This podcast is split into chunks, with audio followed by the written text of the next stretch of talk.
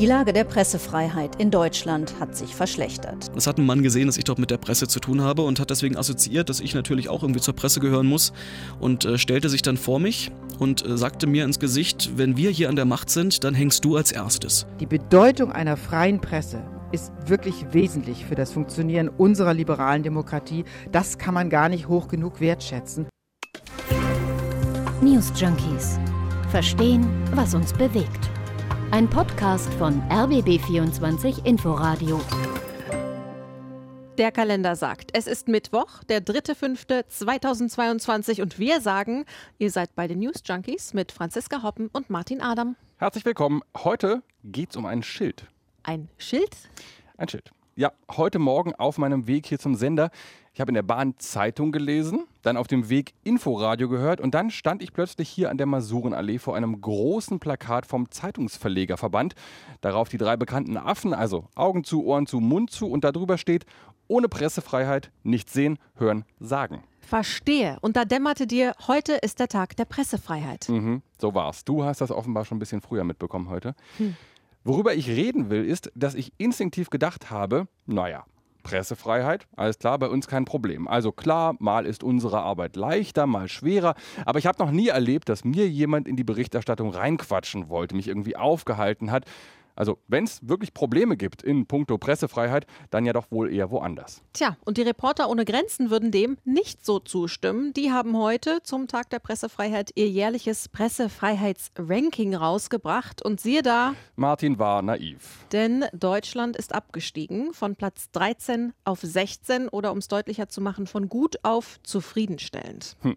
So, das wollen wir jetzt heute verstehen. Was passiert hier? Dass die Pressefreiheit offenbar so einen zunehmend schwierigeren Stand hat. Denn es ist ja auch nicht das erste Mal, dass Deutschland im Ranking absteigt. Werden Journalisten bedroht oder trauen sie sich nicht mehr kritisch zu berichten? Oder schickt doch Olaf Scholz vielleicht morgens seinen Fax mit den Anweisungen des Tages hier in die Redaktion? Spoiler, das ist es schon mal nicht. Was Reporter ohne Grenzen also dann kritisieren, bleibt dran, wir finden es raus. Also vielleicht erstmal kurz zu den Basics beziehungsweise zu einem kleinen Ritt durch die Geschichte.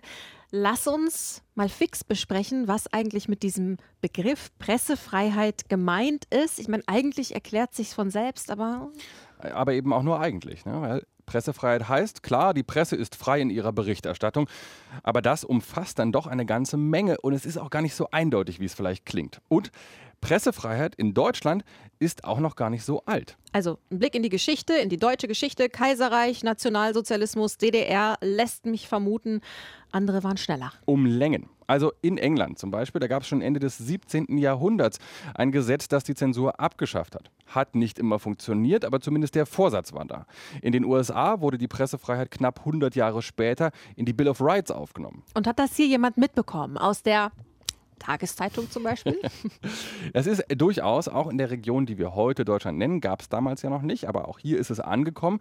Als 1815 zum Beispiel der Deutsche Bund gegründet wurde, da kam die Idee der Pressefreiheit schon vor. Also das hat man irgendwie diskutiert und behandelt hat aber nicht lange gehalten. Schon vier Jahre später gab es nämlich wieder Zensur und zwar eine ziemlich harte. Also ich habe mich auch so ein klein bisschen eingelesen. Ich tippe auf die Revolution 1848, 49 mit der Paulskirchenverfassung in Frankfurt. Da ging es einfach gesagt um Demokratie und Bürgerrechte. Die müssen doch auch über die Pressefreiheit gesprochen haben. Haben sie auch? Hat aber auch nichts gebracht. Die Verfassung ist ja nie in Kraft getreten. Und vielleicht sieht man hier schon, was sich durch die deutsche Geschichte zieht. Hierzulande braucht man einfach ziemlich lange. Einen Schritt vor, zwei Schritte zurück bis sich dann endlich mal jemand durchringt und wirklich eine Entscheidung trifft. Und wer war es dann mit der Entscheidung? Ich würde jetzt sehr, sehr gerne behaupten, als Berliner, es war das liberale Berlin, aber das war preußisch damals und eher gar nicht so liberal. Württemberg war der erste Staat im späteren Deutschland, der dann 1864 offiziell die Pressefreiheit garantiert hat. Und du ahnst vielleicht, was jetzt kommt? Es hielt auch nicht lange. Genau. Württemberg geht nämlich fünf Jahre später mit ins Deutsche Reich. Da gab es Zensur, dann Erster Weltkrieg Zensur, Weimarer Republik, offiziell Pressefreiheit. De facto aber auch nicht so richtig. Und im Nationalsozialismus gab es offensichtlich auch keine Pressefreiheit, sondern das exakte Gegenteil. Und dann kommt die DDR auf der einen Seite, da gab es offiziell das Recht auf freie Berichterstattung. In der Praxis hat aber jede Zeitung eine Lizenz gebraucht und die konnte auch wieder entzogen werden. Und wie wir inzwischen wissen, gab es dann auch wirklich ganz klare Ansagen und Sprachregelungen aus der Politik an die Journalisten, Journalistinnen, wie und was zu berichten ist. Also so richtig Pressefreiheit war da auch nicht. Und im Westen gab es das Grundgesetz, Artikel 5, haben wir alle auf der Journalistenschule gelernt. Pressefreiheit ist ein Grundrecht, ganz eindeutig. Ganz eindeutig. Willst du den Artikel mal vorlesen und ich mache Ping immer, wenn es dann nicht mehr so ganz eindeutig ist? Okay, also Artikel 5 Grundgesetz. Jeder hat das Recht, ouch, das ging schnell, äh, seine Meinung in Wort, Schrift und Bild frei zu äußern und zu verbreiten und sich aus allgemein zugänglichen Quellen, okay, ungehindert zu unterrichten. Die Pressefreiheit und die Freiheit der Berichterstattung durch Rundfunk und Film werden gewährleistet. Eine Zensur findet nicht statt. Mhm. Und jetzt bei Absatz 2 bitte einfach ein Dauerping Oh dazu nein. denken. Diese Rechte finden ihre Schranken in den Vorschriften der allgemeinen Gesetze, den gesetzlichen Bestimmungen zum Schutze der Jugend in dem Recht der persönlichen Ehre. Dankeschön. Okay, also ich, ich verstehe, es ist sperrig, sehr, aber eigentlich doch relativ klar. Ich erspare dir jetzt den Jura-Exkurs im Geschichtsexkurs, aber nur ganz fix. Der Beruf Journalist oder Journalistin ist in Deutschland zu Recht nicht geschützt, damit man niemanden ausschließen kann. Das heißt aber auf der anderen Seite auch, und das haben wir ja in den letzten Jahren sehr häufig gesehen, es kann sich halt auch einfach jeder Journalist nennen und online irgendwelchen Quark verbreiten. Das ist dann nicht immer ohne weiteres zu erkennen. Wobei, kurzer Einschub, wenn man jetzt seinen Presseausweis beantragt, ich zum Beispiel habe meinen von Verdi und den braucht man, um jetzt zum Beispiel bei einer Demo durch die Polizeikette zu kommen oder um Zutritt zu Pressekonferenzen zu haben, das ist also schon ein offizielles Ding, dann muss man auch Arbeitsproben vorlegen und einen Arbeitsvertrag. Also da wird dann schon geguckt, dass man jetzt nicht das Hetzkäseblatt aus dem Internet ist. Apropos Internet. Ja. Ich sehe es, äh, du hast gepinkt. In Artikel 5 ist die Rede von Rundfunk und Film, nicht aber von Online-Journalismus. Ist aber auch halt Stand 1949, ne? Stimmt, kann aber eben auch 2022 vor Gericht durchaus kompliziert werden, was da eigentlich Medium ist und was nicht. Wann Quellen allgemein zugänglich sind bzw. sein müssen und ob sie für alle gleich zugänglich sind, auch darüber kann man lange streiten. Und der wichtige Absatz 2, Pressefreiheit heißt nicht, wir dürfen hier machen, was wir wollen. Das ist ja auch richtig. Also, dass Volksverhetzung und Rufmord auch im Radio verboten sind und man für eine Recherche nicht einfach in Häuser einbrechen darf, das hat ja auch einen Grund. Absolut. Dafür gibt es eben zusätzlich zu den Gesetzen auch den Pressekodex. Also so eine Art journalistisch-ethische Grundregelsammlung, eine Selbstverpflichtung, die dafür sorgen soll, dass wir alle wirklich handwerklich sauber und ausgewogen berichten, Quellen prüfen etc. Okay, also Zusammenfassung des Geschichtssermon, während Pressefreiheit heute an und für sich garantiert sein muss, kann es halt im Einzelfall schon kompliziert werden und vor Gericht landen. Genau. Und dazu kommt, dass private Verlage, also der öffentlich-rechtliche wie eben Inforadio beim RBB, der darf das nicht, aber private Verlage dürfen durchaus sowas wie eine Blattlinie vorgeben. Also ist eine Zeitung eher marktliberal orientiert oder sozialistisch? Ist sie konservativ oder eben nicht? Oder hoffentlich ein unstrittiges Beispiel. Der Springer Verlag gibt in seinen Statuten vor, dass das Existenzrecht Israels nicht verhandelbar ist. Ist es auch nicht, aber es setzt der Meinungsäußerung im rechtlichen Sinne natürlich Grenzen. Das ist dann das, was mit diesem Begriff innere Pressefreiheit gemeint ist. Ja, also äußere Pressefreiheit kann ich recherchieren, produzieren und berichten, wie ich möchte. Draußen hält mich dann niemand auf. Innere Pressefreiheit lässt das beispielsweise auch mein Verlag zu, wenn ich für eine Zeitung schreibe oder greift da ein, um, denkbar wäre ja, keine Werbekunden zum Beispiel zu verlieren. Fakt ist, und damit kommen wir nochmal auf äh, dein Plakat vom Anfang zurück, ohne freie und möglichst vielfältige Berichterstattung kann ich mir nicht frei meine Meinung bilden. Das muss ich aber, wenn ich als Bürgerin eines demokratischen Landes abstimmen will. Um es mit den Worten unserer RBB-Intendantin Patricia Schlesinger zu sagen, die es heute Morgen im Inforadio auf den Punkt gebracht hat. Die Bedeutung einer freien Presse ist wirklich wesentlich für das Funktionieren unserer liberalen Demokratie. Das kann man gar nicht hoch genug wertschätzen. Und genau deswegen ist Pressefreiheit in Deutschland ein Grundrecht. Das geht manchmal ein bisschen unter, habe ich zumindest das Gefühl, wenn dann so nebenbei von der Abschaffung der Rundfunkgebühren und damit des öffentlich-rechtlichen Rundfunks gesprochen wird oder statt Tagesschau doch lieber YouTube empfohlen. Also, wir wissen jetzt, warum Pressefreiheit so wichtig ist und was sich hinter diesem Begriff eigentlich verbirgt. Aber nochmal zurück zu diesem Ranking von Reporter ohne Grenzen.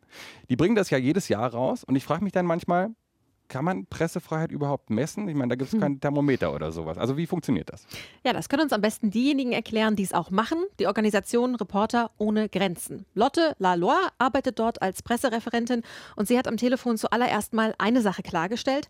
Dieses Mal haben sie eine neue Methode angewendet. Da haben sich also ein paar Sachen im Vergleich zum letzten Jahr geändert. Der Fragebogen ist mittlerweile sehr viel dicker geworden. Wir haben irgendwie über 100 Fragen mittlerweile. Früher waren es nur um die 70. Und dabei haben wir zum Beispiel das subjektive Sicherheitsempfinden von JournalistInnen auch stärker berücksichtigt. Das spielt ja für gerade die Pressefreiheit eine große Rolle, wenn JournalistInnen Drohanrufe, Hassmails erhalten oder zum Beispiel auch Doxing, dass ihre Daten im Netz veröffentlicht werden, um sie einzuschüchtern.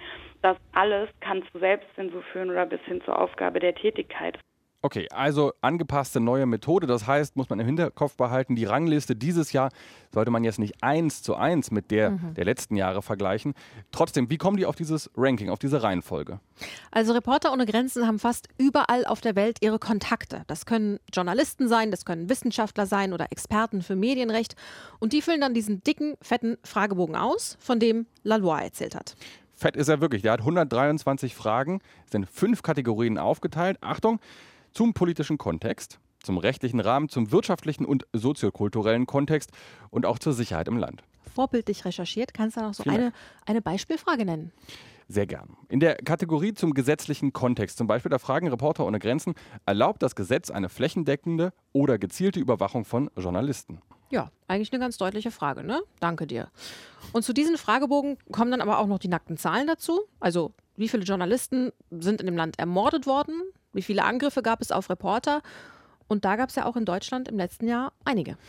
Das sind nackte, aber auch schmerzhafte Zahlen. Ne? Damit sind wir nämlich beim Pudels Kern. Deutschland ist also abgerutscht in den Rankings. Und du hast recherchiert, warum? Genau, es sind vor allem drei Gründe. Erstens Gewalt gegen Journalisten, zweitens weniger Vielfalt in der Medienlandschaft und drittens Probleme beim Quellenschutz.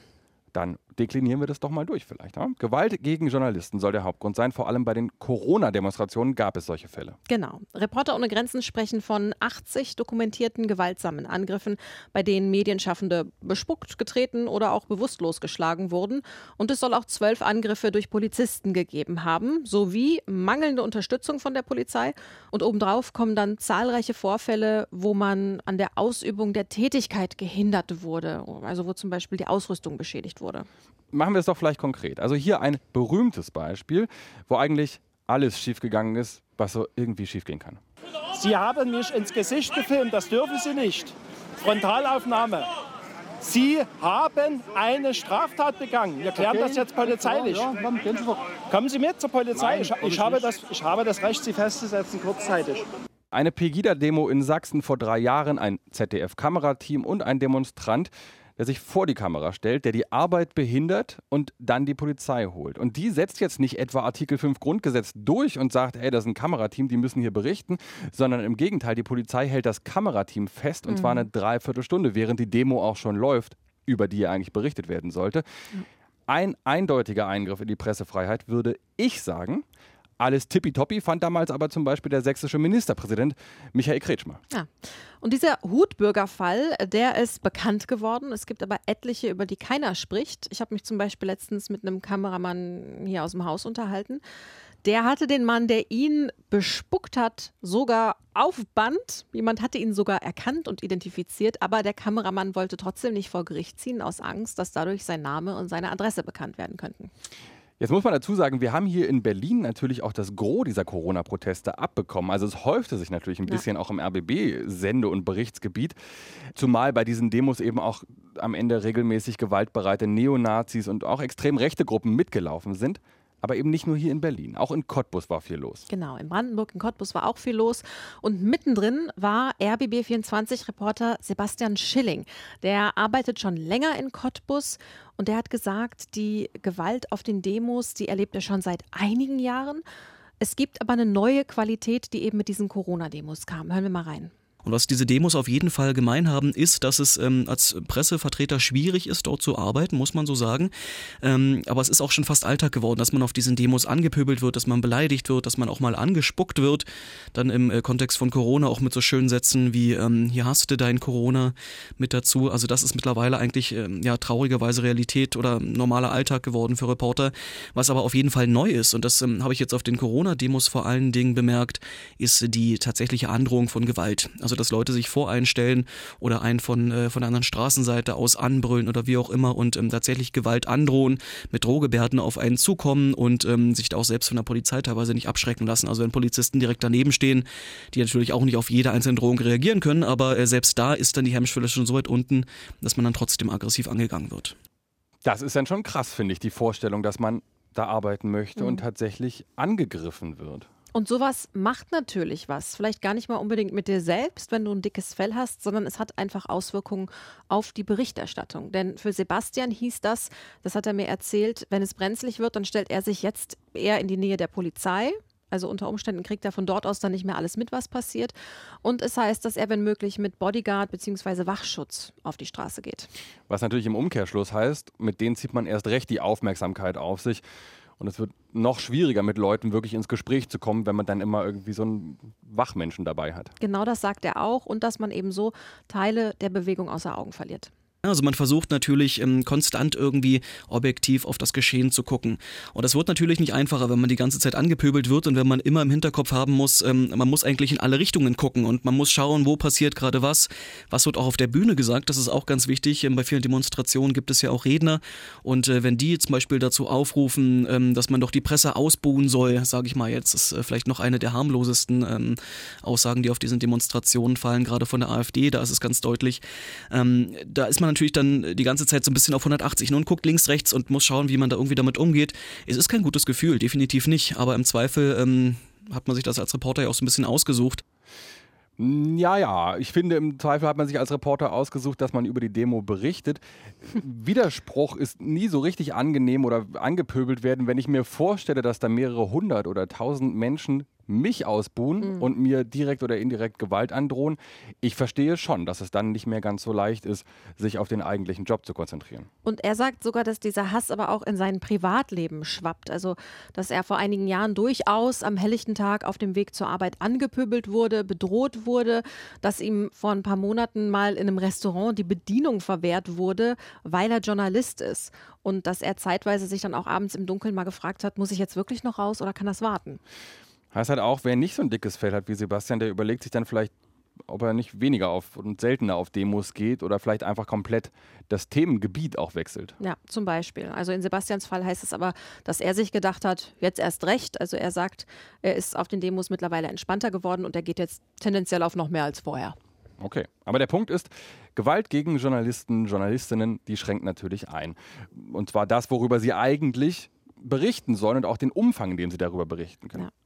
Der zweite Grund, warum Reporter ohne Grenzen Deutschland heruntergestuft haben, ist der Mangel an Vielfalt, habe ich gelesen. Was heißt das denn jetzt? Mediensterben. Also ganz einfach wirtschaftliche Probleme, vor allem bei den Tageszeitungen. Und die Corona-Krise hat ohnehin bestehende wirtschaftliche Probleme da einfach nochmal verstärkt.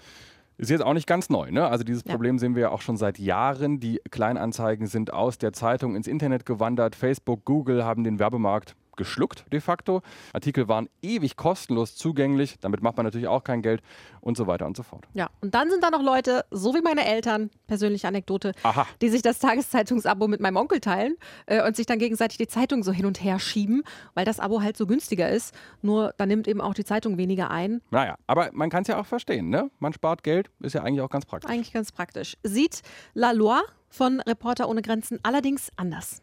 Die ähm, publizistische Vielfalt ist aber trotzdem auch durch sowas wie Monopolisierungstendenzen bedroht. Also dass zum Beispiel eben große Medienhäuser viele Zeitungen schlucken oder auch wenn in einer Zeitung weniger RedakteurInnen arbeiten, dann haben wir natürlich auch weniger vielfältige Ansichten. Und das ist ja immer noch nicht der letzte Kritikpunkt. Mhm. Wir erinnern uns an deine Aufzählung vom Anfang. Das dritte und letzte waren Probleme beim Quellenschutz. Im Kern geht es hier um eine bestimmte Gesetzeslage in Deutschland, um eine Cybersicherheitsstrategie, die eben laut Reporter ohne Grenzen zur Folge hat, dass Überwachung vorangetrieben wird. Zum Beispiel die Entwicklung von Methoden, um halt Inhalte aus verschlüsselter Kommunikation äh, zu kommen. Und verschlüsselt würde man jetzt zum Beispiel mit Whistleblowern kommunizieren, die anders ihre wichtigen Daten gar nicht überspielen können und wollen. Auch wenn Deutschland abgerutscht ist, die Lage bei uns ist jetzt nicht vergleichbar mit Russland zum Beispiel. Da gibt es ja seit Beginn des Ukraine-Krieges praktisch gar keine Pressefreiheit mehr. Und sogar in der Ukraine haben russische Truppen ja ganz gezielt Medienschaffende angegriffen, haben Fernsehtürme bombardiert. Oder wir erinnern uns, Nachbarland, an den belarussischen Diktator Lukaschenko. Der hat sogar ein Flugzeug nach Minsk umleiten lassen, um einen oppositionellen Exiljournalisten verhaften zu lassen. Der hat sich echt Mühe gegeben. Also die Schlusslichter, reden wir über die auch nochmal bei den Reportern ohne Grenzen in diesem Ranking, sind die Altbekannten, Nordkorea, Eritrea, Turkmenistan, Iran, Myanmar und China. Da gibt es dann willkürliche Verhaftungen und Verurteilungen. Da wird die komplette Kontrolle über alle Informationsflüsse ähm, eingenommen. Also da haben wir es in Deutschland schon ziemlich gut. Ziemlich, aber nicht so gut wie in den skandinavischen Ländern. Also, wir haben jetzt über die Schlusslichter gesprochen. Schauen wir nochmal auf die Spitzenreiter. Was kann Deutschland lernen und von wem?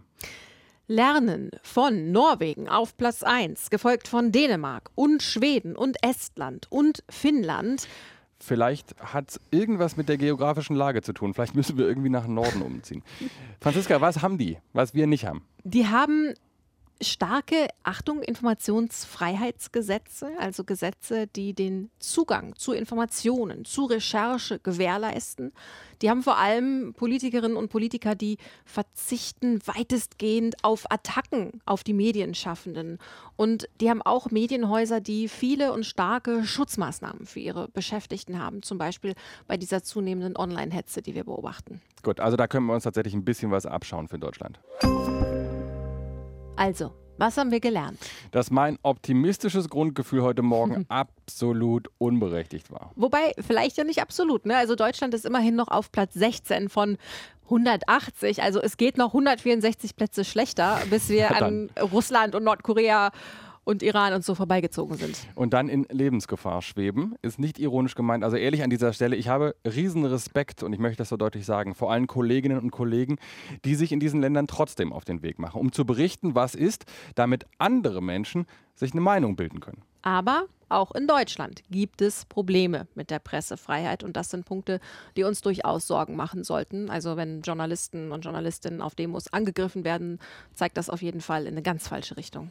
Genauso wenn Politikerinnen und Politiker Gesetze verabschieden, die de facto Berichterstattung schwieriger machen, die auch das Vertrauen erschüttern und dazu führen, dass sich Menschen, die vielleicht wirklich wichtige Informationen haben und die weitergeben wollen, sich dann nicht mehr aus der Deckung trauen. Und gleiches gilt für die Polizei. Nicht immer aber eben doch irgendwie oft genug schützt sie die Pressefreiheit eben nicht, beziehungsweise behindert sie sogar. Zur Wahrheit gehört aber auch, wir haben subjektiv angefangen, lass uns subjektiv aufhören. Wenn ich auf meine Erfahrung als Reporter schaue, und ich mache es noch nicht wahnsinnig lange, aber ein paar Jahre sind es dann schon, ich bin noch nie irgendwo ernsthaft behindert worden, weder außerhalb noch innerhalb der Redaktion. Diese Folge News Junkies ist jedenfalls im Schutze des Artikel 5 des Grundgesetzes einwandfrei durchgelaufen und geht jetzt zu Ende. So ist es. Vielen Dank fürs Zuhören. Besonderen Dank heute an unseren Kollegen Justus Wilke, der uns bei der Recherche geholfen hat. Vielen Dank. Und wir sind erreichbar unter newsjunkies.inforadio.de. Wir sind abonnierbar in der ARD Audiothek und wir sind hörbar morgen wieder. Bis dahin, auf Wiederhören. Tschüss. News Junkies. Verstehen, was uns bewegt. Ein Podcast von RBB24 Inforadio. Wir lieben das Warum.